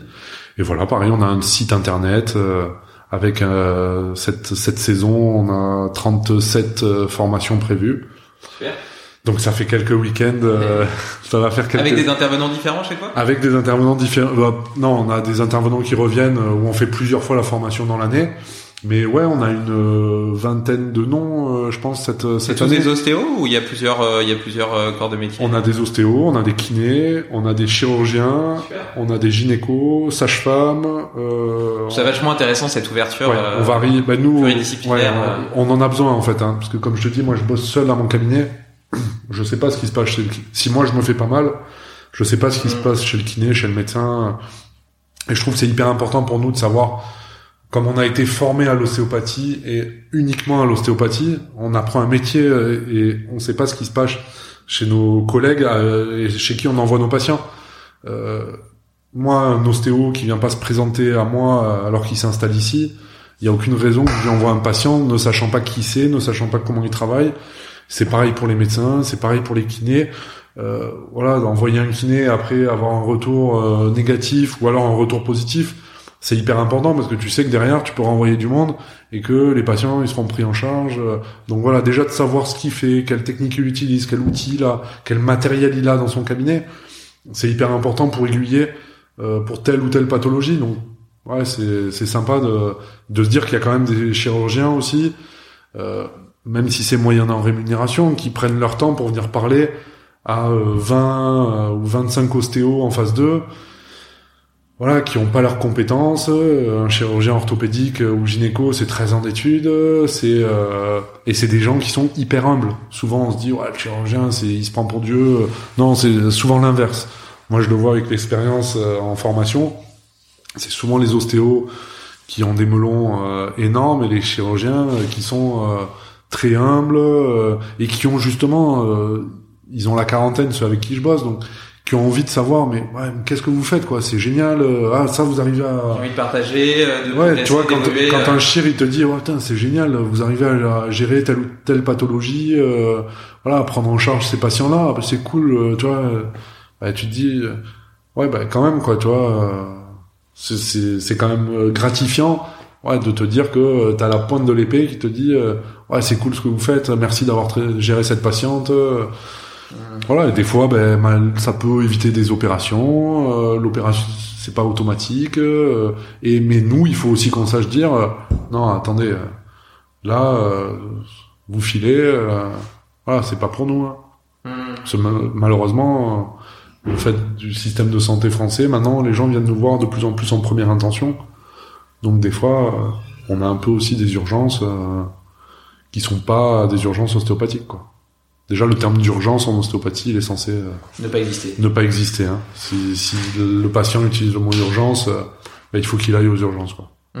non mais ça, c'est un truc que tu apprends en, en, vieillissant ostéopathiquement, hein, parce qu'après tu passes à côté. Ça m'est arrivé, ça arrive à tous. Parce que t'as des gens qui sont venus avec des, des problèmes, euh, enfin graves, ah qui, relevaient, qui relevaient justement des urgences et qui sont venus en ah oui d'accord. Plein. Il faut arriver à faire le tri. Après, des fois, tu passes à côté aussi. Euh, voilà, rien de, catastrophique mais euh... oui j'imagine si tu viens de te couper le pied tu vas pas quand même ouais non non mais non mais voilà ça, ça peut arriver enfin tu vois sur sur des des, des, des croisés sur euh, des mm. trucs on, on, créera c'est déjà pété tu vois on créera rien de rien de plus grave mais sauf que euh, on prendra 50 euros à des gens qui avaient pas besoin de perdre 50 euros à ce moment là quoi.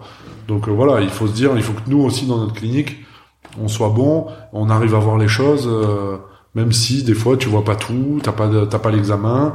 Euh, le patient aussi se met dans une telle condition que euh, voilà, il, ou il dit pas tout, toi t'arrives pas à bien déchiffrer ce qu'il dit, donc il faut qu'on arrive à rester lucide par rapport à ça pour pour pour ne pas nuire quoi. Hein. C'est vraiment nous on nous a formaté à avant d'être de bons ostéos, on, a, on nous a formaté à surtout ne pas être de mauvais ostéos quoi. Donc à à pas faire de, de, mal plus mal à notre patient en fait. Donc ça après c'est c'est l'expérience, c'est le flair, c'est euh... mais bon, tu passes toujours à côté de à côté d'un truc, à côté de quelque chose que le patient ne dit pas.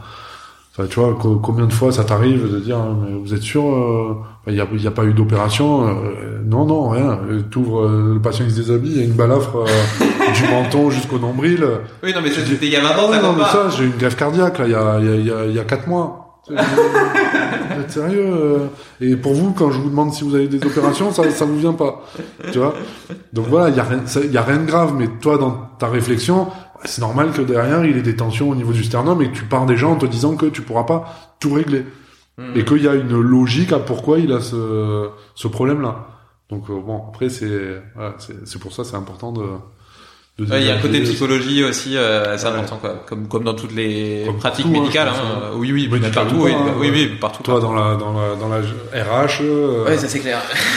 voilà c'est de l'échange humain euh, moi je pense que je suis pas fait pour tous les patients euh, tu vois parce que le feeling euh, voilà c'est c'est hyper important on a un métier de confiance euh, si le feeling passe pas ben le patient ça sert à rien qu'il revienne derrière si euh, mon discours lui plaît pas ou qu'il est venu pour que je lui fasse craquer.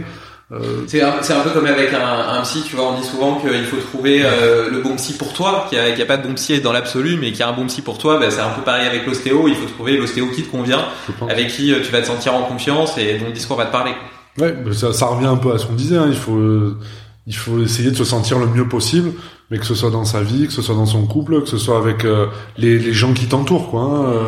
Euh, les gens négatifs, euh, bah, il faut il faut essayer de les laisser de côté et te, te, mettre plutôt avec des gens positifs, parce que mais que ce soit un ostéo, que ce soit un psy ou que ce soit un on va revenir sur la viande quand même pour faire un peu de promo, mais que ce soit avec le, le boucher du coin. Bah, voilà, si c'est un con, bah tu vas acheter ta viande ailleurs, quoi. Ouais, c'est vrai, c'est vrai. Il faut que ça, il faut le reporter. Est-ce que euh, est-ce qu'il y a quelque chose dont, dont j'ai pas parlé et que tu aurais trouvé important d'aborder? Bah non, je pense qu'on a. Ouais, on a fait un on tour. Hein. On a fait un tour, on a bien dévié euh, sur notre côté euh, futur écolo, euh, futur végétarien. C'est ça qui est intéressant. Non, c'est ouais, c'est vraiment revenir sur le, le fait de de voilà pour tous les les, les on va dire les patients potentiels, si vous voulez limiter au maximum vos, vos mots, c'est vous écouter, bouger, et voilà, et essayer de, de bien comprendre que c'est pas qu'un qu'une chose qui va faire que vous allez bien, quoi. C'est vraiment une petite goutte plus une petite goutte qui vont faire que euh, le vase il va se remplir. Malheureusement, un jour, il y aura sept gouttes de trop qui va faire que le vase va déborder et qui va vous créer des, des, des problèmes. Mais voilà, vraiment toujours cette notion d'équilibre dans la vie perso, dans la vie pro, euh, dans euh, les loisirs, pour arriver à fonctionner euh, du mieux possible. On peut pas aller, on peut pas être dépressif et aller bien dans son corps, et on peut pas être avoir des douleurs tous les jours au niveau musculo-squelettique et être bien dans sa tête. C'est c'est c'est un travail. la dissociation, elle est réservée à quelques élus. elle est très très compliquée quoi. Donc voilà, vraiment d'avoir cette vision d'ensemble, de pas se dire moi je vais parler pour moi, mais de pas se dire je, vais aller, je suis déprimé depuis euh, dix ans, je vais aller chez l'ostéo, euh, c'est bon, il va m'enlever toutes mes douleurs à la nuque, quoi. Non, c'est pas, c'est pas possible. Et si vous prenez des antidépresseurs, ça va être pire, puisque c'est des poisons musculaires, donc euh, on va avoir encore plus de mal à sortir de ce cercle vicieux. Donc c'est vraiment une gestion pluridisciplinaire. Le corps et l'esprit sont toujours liés. Toujours. Toujours. Et de toute façon, hein, c'est c'est le cerveau qui, qui décide de tout. Hein, donc euh, donc si tu lui donnes pas les bonnes infos, euh, lui il, il intégrera pas euh, les nouvelles données. moi, je parle souvent de, mise à jour. Mais voilà, hein, si si lui il est pas apte à recevoir la mise à jour, t'as beau traiter, et tu passeras toujours à côté. Ça va bugger. Ouais. Heureusement, ça arrive pas trop trop souvent, mais ça arrive quoi. Bon bah écoute, euh, merci euh, merci Mathieu, c'était un échange euh, très enrichissant, très intéressant. Ben, merci à toi pour pour ta confiance, pour pour pour m'avoir fait découvrir aussi ce qui a beaucoup fait rigoler ma femme. L'exercice du podcast. Le podcast déjà en soi et encore plus l'exercice du podcast. Bon, bah, en tout cas, tu t'en es sorti à merveille. Bon, bah, merci beaucoup. Merci Mathieu. Bye. Bravo, tu as écouté cet épisode jusqu'au bout. Si tu veux être sûr de ne rien oublier, retrouve le résumé de l'épisode et tous les hacks de mon invité du jour sur limitless-project.com. Mais avant, pense à me laisser une note de 5 étoiles sur ton application de podcast. C'est la meilleure façon de soutenir mon travail et de m'aider à convaincre de nouveaux invités de venir partager leurs secrets.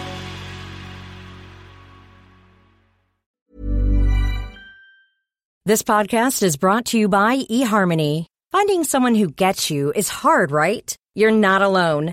That's because we're human. And there's a lot of different humans out there. Which is why eHarmony's personality based dating app helps you find someone you can be your whole self with. Someone you can be fully comfortable with. That's what true connection and compatibility are all about. Being seen, heard, understood. When you match based on personality, you're already one step ahead when it comes to getting to know one another. So try eHarmony and get started today for free. eHarmony.